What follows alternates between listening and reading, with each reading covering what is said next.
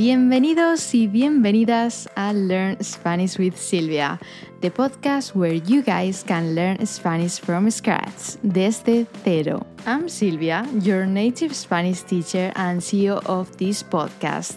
Today, we're going to continue learning new things, of course, and we're going to do it again with Zach's help. Buenas tardes, Zach. ¿Cómo estás? Buenas tardes, muy bien. Me alegro.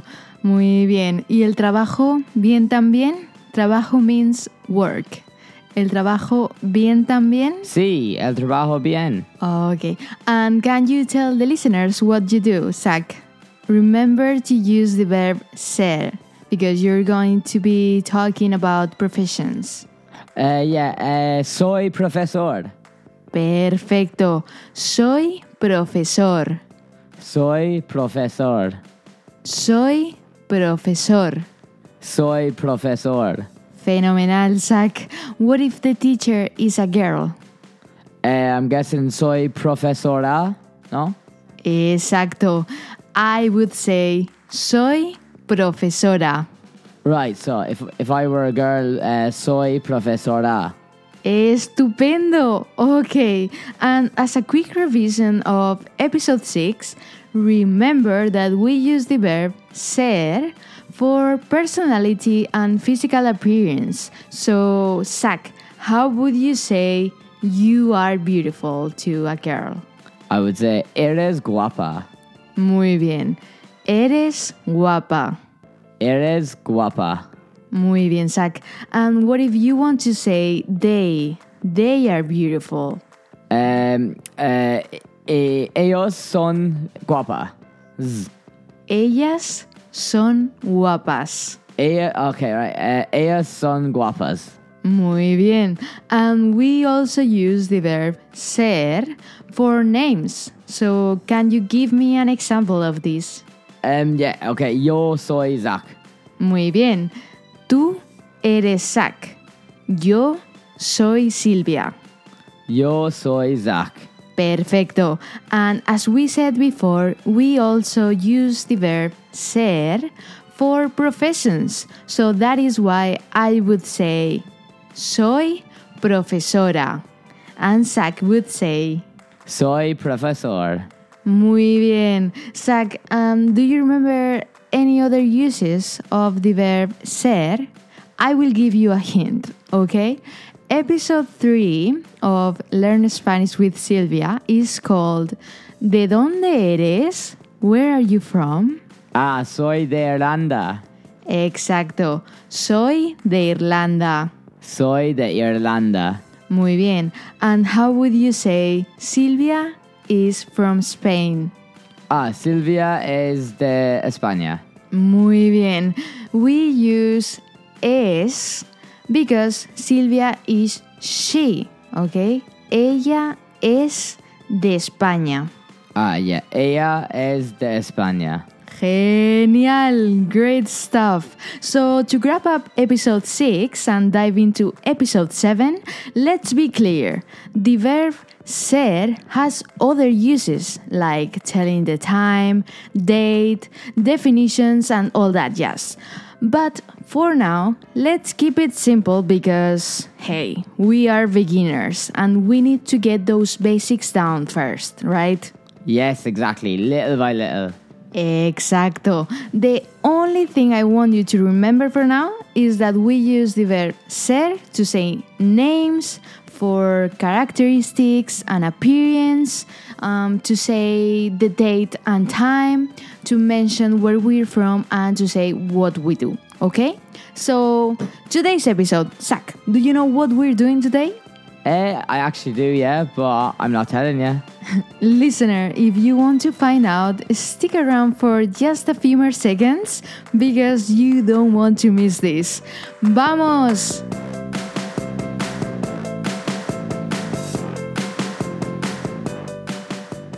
Bienvenidos y bienvenidas, chicos y chicas. In today's episode, we're going to study one of the most important uses of the verb estar. We have been talking about the verb ser a lot, so today's episode is going to be about the other one, about estar. Okay? Um, we use this verb to express where we are at. Okay? So if I want to say I'm at home, I'm at work, I'm at the gym, I will be using the verb estar. Okay? So, Zach, are you ready? ¿Estás listo? As always, estoy listo. Fantastico. Listener, we're going to start with the conjugation of the verb and the pronunciation of each of the pronouns, okay? So, Zach, for I am, we have yo estoy. Yo estoy. For you are, tú estás. Tú estás. Okay, for he or she is, él, ella está. Él, ella está. For we are, nosotros, nosotras estamos.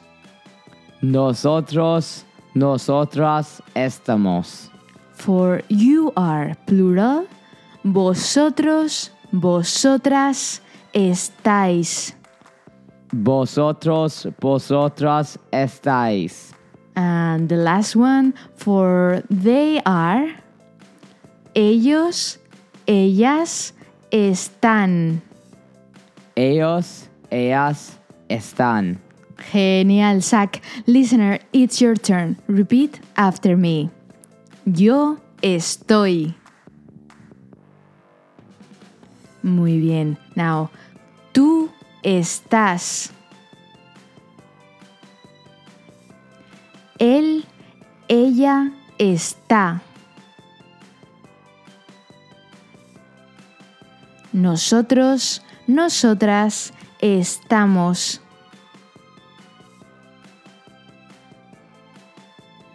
Vosotros, vosotras estáis.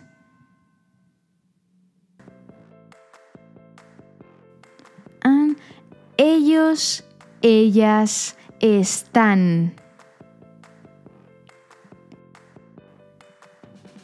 Muy bien, chicos. Um, in the last episode, we said that one of the uses of the verb estar was expressing emotions, um, state or condition. Como por ejemplo, estoy bien, I'm okay. Estoy cansada, I am tired. Or, Zach, can you give us another example? Uh, yeah, go on. Uh, soy, uh, no, estoy agotado. Muy bien. Someone has been studying. okay, so yeah, we shared this expression on Instagram the other day. Um, estoy agotada. Zach said, Estoy agotado because he's a boy. Okay, remember, uh, words end with an O if you are a boy and with an A if you are a girl. Okay, so agotado or agotada means very, very tired, exhausted. Okay, so Zach, can you repeat? Uh, estoy agotado. Muy, muy bien. Okay, so yes, this is one of the uses of the verb estar, but in today's episode, as we said, we're going to be studying locations, okay? So the first place that we're going to learn and use is home, okay? Our house, to say that we are at home. This would be en casa, En casa. at home. En casa. En casa. Muy bien, Zach. Listener, it's your turn. Repeat after me. En casa. Fantástico. So, Zach, how would we say I am at home? Uh, estoy en casa. Exacto. Estoy en casa. Estoy en casa. Remember that we could say yo estoy en casa, but normally we omit the subject, okay? Because the verb already tells you who you're talking about. In this case, about yourself. Okay, so estoy en casa. Estoy en casa. Muy bien. Listener, again, repeat after me. Estoy en casa. Last time, Zach, ¿dónde estás? Where are you? Estoy en casa. Genial. And you, listener, ¿dónde estás? Fenomenal. Let's learn a different place now. What about work? Trabajo means work. So if we want to say at work, we will say en el trabajo. En el trabajo. En el trabajo. En el trabajo. Muy bien, Zach. Listener, it's your turn. Repeat after me. En el trabajo. Fantástico. Zach, ¿dónde estás? Estoy en el trabajo. Muy bien. Estoy en el trabajo. Estoy en el trabajo. Muy, muy bien. Let's practice with a different subject. What if I say, Zach, ¿dónde está tu madre? Where is your mom? ¿Dónde está tu madre? Mi madre está en el trabajo. Mi madre está en el trabajo. Mi madre está en el trabajo. Mi madre está en el trabajo. Mi madre está en el trabajo. Muy bien. Listener, it's your turn. Repeat after me. Mi madre está en el trabajo. Muy bien. And what if you want to say that is your father who is at work? Muy bien. Mi padre está en el trabajo. Mi padre está en el trabajo. Muy bien, chicos. What about the gym? I'm at the gym. Zach, do you know this one? Eh, gimnasio. Muy bien. Gimnasio. En el gimnasio. Gimnasio. En el gimnasio. So, how would you say I'm at the gym? Estoy en el gimnasio. Fantástico. Estoy en el gimnasio. Estoy en el gimnasio. Muy bien. Listener, it's your turn. Repeat after me. I'm going to say I'm at the gym. Estoy en el gimnasio. Muy bien. Again. Estoy en el gimnasio. Zach, what about you are at the gym? How would you say that? You are at the gym. Eh, tú, tú estás en el gimnasio. Estás en el gimnasio. Ah, yeah, no, you don't need the two. So, estás en el gimnasio. Gimnasio. Muy bien. Listener, repeat after me. Estás en el gimnasio.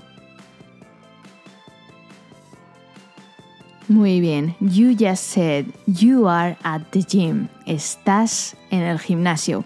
Okay, let's learn a different place. The supermarket. El supermercado. El supermercado. Muy bien. El supermercado. El supermercado. Fantástico. Listener, it's your turn. El supermercado. Muy bien. Again. Supermercado. Muy bien, chicos. Zach, how would you say we are at the supermarket? Nosotros estamos en el supermercado.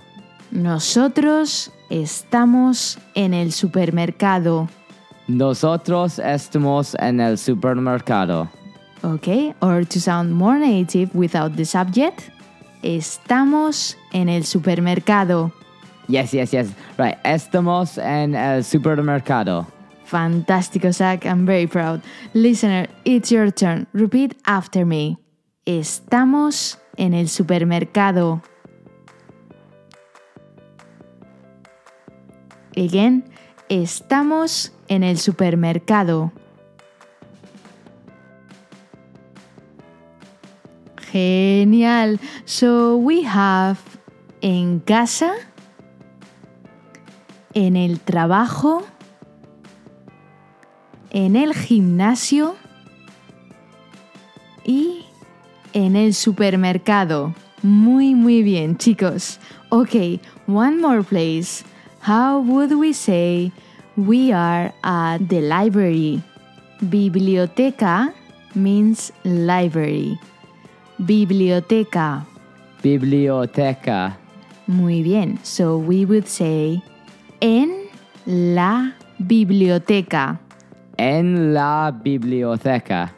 Muy bien. Again, remember, we say all together, okay? En la biblioteca. Right. Uh, en la biblioteca. Fantástico. Listener, it's your turn. Repeat after me. En la biblioteca. And now we're going to say I'm at the library. Estoy en la biblioteca. Estoy en la biblioteca. Muy bien. Listener, it's your turn. Repeat after me. We're going to say I am at the library. Estoy en la biblioteca. Muy bien. Okay, and how would you say they are at the library, listener?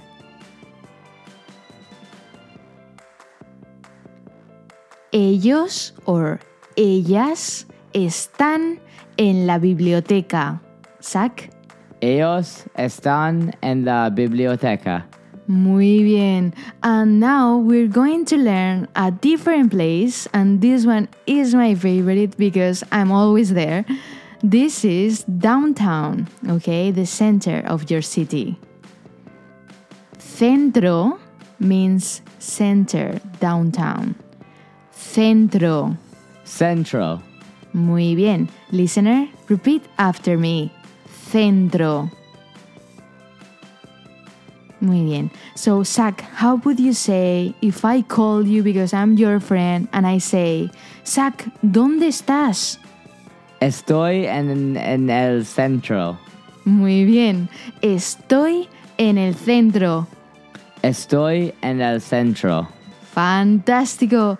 Listener, it's your turn. I'm going to call you and I'm going to ask, ¿dónde estás? Muy bien. You have said, I am in downtown. Estoy en el centro. ¿Y tú, Silvia? ¿Dónde estás?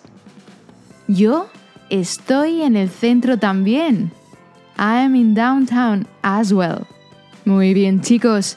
Okay, Zach, how is it going? Do you want to learn two extra places before finishing today's episode? Yeah, go on. Might as well. Very quick, uh, guys. Um, the first one is going to be very, very easy to learn because we just learned centro, which means downtown. Okay, so now if we want to say mall or shopping center, we just have to say centro comercial. Centro comercial. Centro comercial. Centro comercial. Muy bien. Listener, it's your turn. Repeat after me.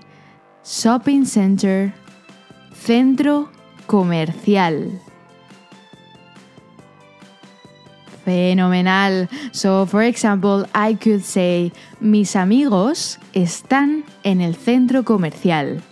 My friends are at the mall. Okay? So, next one, and we will finish today's episode, guys. You will be free.